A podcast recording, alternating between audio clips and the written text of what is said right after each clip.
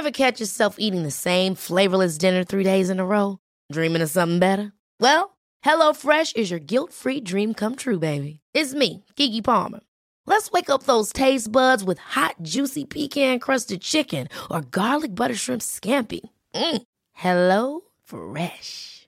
Stop dreaming of all the delicious possibilities and dig in at HelloFresh.com.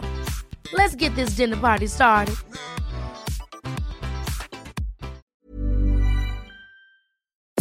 Nous sommes en guerre.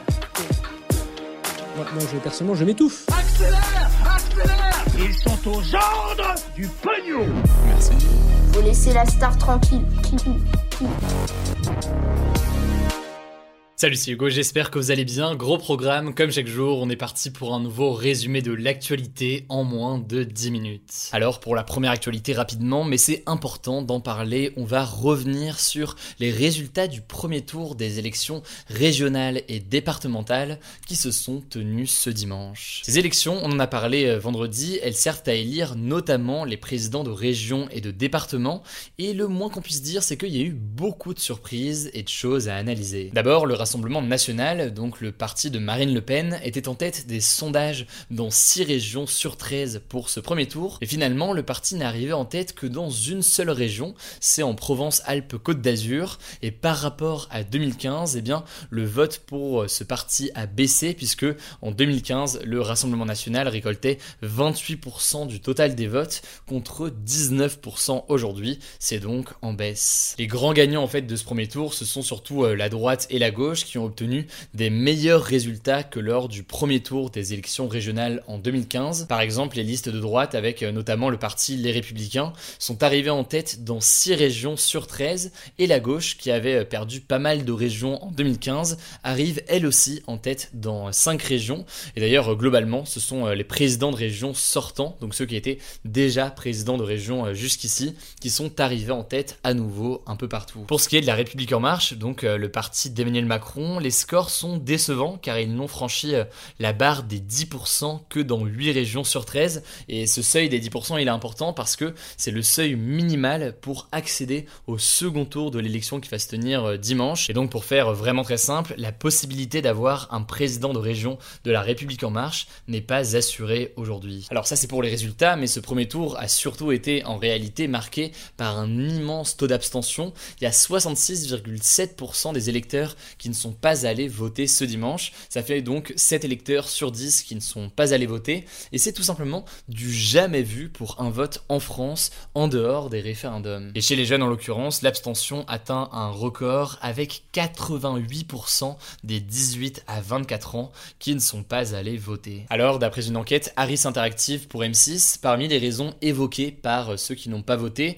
il y a le manque de confiance envers les responsables politiques. 31% aussi d'entre eux euh, considèrent que l'élection ne va pas changer grand chose à leur vie euh, quotidienne. C'est d'ailleurs, ça illustre aussi à quel point bah, la responsabilité des régions en charge des transports, etc., etc., n'est pas forcément connue aux yeux de tout le monde et ça se comprend. C'est aussi un besoin d'informer euh, là-dessus. Et enfin, il y a aussi euh, beaucoup de gens qui n'ont pas voté puisqu'ils ne sont pas intéressés tout simplement par cette élection en particulier. Et donc là, en l'occurrence, on peut aussi supposer que le déconfinement n'a pas forcément aidé. Enfin, pour terminer, moi je trouve ça aussi intéressant de faire une sorte d'exercice d'autocritique. Par exemple, est-ce que moi et mon équipe notamment, on a suffisamment parlé de ces élections euh, C'était certes le sujet euh, principal de la vidéo de vendredi, on en a aussi parlé à plusieurs reprises dans ce format des actus du jour et sur, sur Instagram, mais peut-être qu'on aurait pu faire encore plus là-dessus. Donc voilà, c'est en tout cas des réflexions qu'on a de notre côté bah, pour continuer à informer au mieux au quotidien. Quoi qu'il en soit, le second tour de ces élections pour décider donc notamment des prochains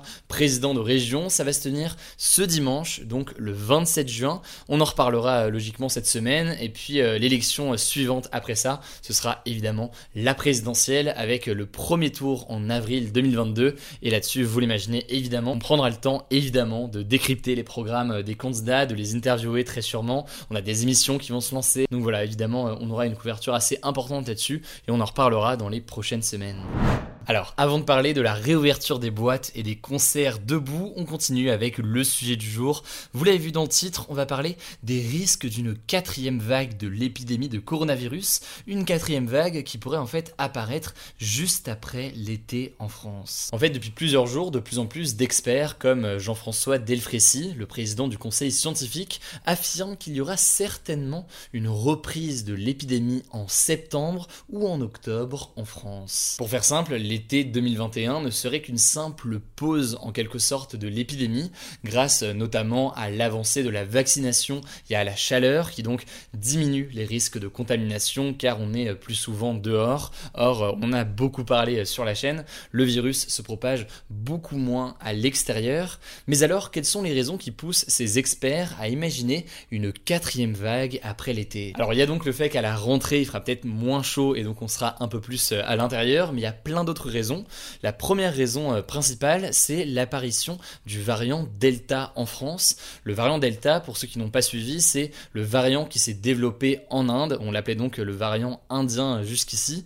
Et ce variant Delta serait beaucoup plus contagieux que le variant britannique, qui était lui-même beaucoup plus contagieux que euh, le virus, disons, euh, historique du Covid. Pour l'instant, ce variant Delta représente entre 50 et 150 cas par jour en France, donc ça reste faible, mais il se développe chaque jour dans de nouveaux euh, territoires français, et donc euh, bah, évidemment les épidémiologistes restent vigilants là-dessus. Ensuite, la deuxième raison qui expliquerait une potentielle seconde vague après l'été, c'est que en parallèle de cette propagation rapide du variant Delta, eh bien la campagne de vaccination pourrait ralentir. En effet, en un mois, le nombre de rendez-vous pour une première dose sur Doctolib par exemple est passé de 350 000 par jour à 200 000 par jour. Alors à ce moment-là, on pourrait se dire, bah oui, mais c'est normal, il y a moins de gens à vacciner et donc logiquement ça baisse. Mais en réalité, il reste encore beaucoup de gens qui pourraient être euh, vaccinés, encore 50% environ des adultes en France par exemple. En fait, la France pourrait même bientôt atteindre ce qu'on appelle un plafond de verre. En gros, euh, qu'est-ce que c'est euh, en l'occurrence? Là C'est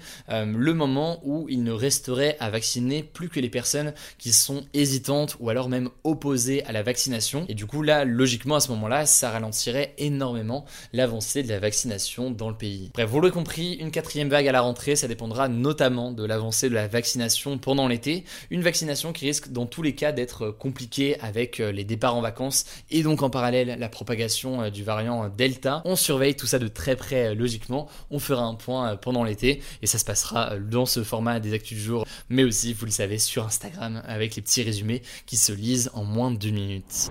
Alors aujourd'hui, il n'y a pas de en bref parce qu'il y a des gros sujets, mais donc on termine avec un dernier sujet supplémentaire qui doit ravir, disons, certaines personnes parmi vous. Euh, c'est une actu euh, très simple, les boîtes de nuit vont rouvrir le 9 juillet après plus de 15 mois de fermeture. Alors, vous en doutez, il y aura certaines conditions et la principale c'est la suivante, l'accès aux boîtes sera réservé aux détenteurs d'un pass sanitaire. Donc je le rappelle, qu'est-ce que c'est un pass sanitaire? C'est soit présenter un certificat de vaccination, donc le fait qu'on a été vacciné, soit présenter un test PCR négatif, soit enfin pouvoir prouver qu'on a déjà eu le coronavirus dans les six derniers mois. Sinon, deux petites règles en plus, les établissements devront respecter une jauge de 75% de leur capacité d'accueil maximale, mais en l'occurrence, le masque ne sera pas obligatoire à l'intérieur des boîtes. Autrement, l'autre annonce assez euh, importante et qui, pareil, devrait faire plaisir à pas mal de gens, c'est les concerts debout qui vont pouvoir reprendre le 30 juin, donc c'est vraiment dans quelques jours, mais avec une jauge à 75% à l'intérieur. Autre règle, avec plus de 1000 spectateurs à un concert debout, faudra présenter pareil un pass euh, sanitaire. Le masque ne sera pas obligatoire mais sera recommandé. Bref, quoi qu'il en soit, ça c'est les règles principales. Le monde de la culture s'ouvre petit à petit. Ça commence le 30 juin avec les concerts debout, puis donc le 9 juillet avec la réouverture des boîtes de nuit. Ça rejoint évidemment les cinémas, les théâtres, etc. qui ont déjà euh, rouvert. Ça fait plutôt plaisir et bon courage en tout cas à tous ceux qui travaillent notamment euh, dans le milieu de la nuit et qui reprennent l'activité aujourd'hui dans des conditions assez difficiles après beaucoup de mois de fermeture. Voilà, c'est la fin de ce résumé de l'actualité du jour. Évidemment, pensez à vous abonner pour ne pas rater le suivant, quelle que soit d'ailleurs l'application que vous utilisez pour m'écouter. Rendez-vous aussi sur YouTube et sur Instagram pour d'autres contenus d'actualité exclusifs. Écoutez, je crois que j'ai tout dit, prenez soin de vous et on se dit à très vite.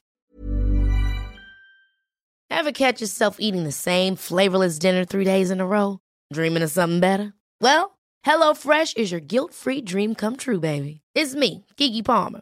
Let's wake up those taste buds with hot, juicy pecan-crusted chicken or garlic butter shrimp scampi. Mm. Hello Fresh. Stop dreaming of all the delicious possibilities and dig in at HelloFresh.com. Let's get this dinner party started.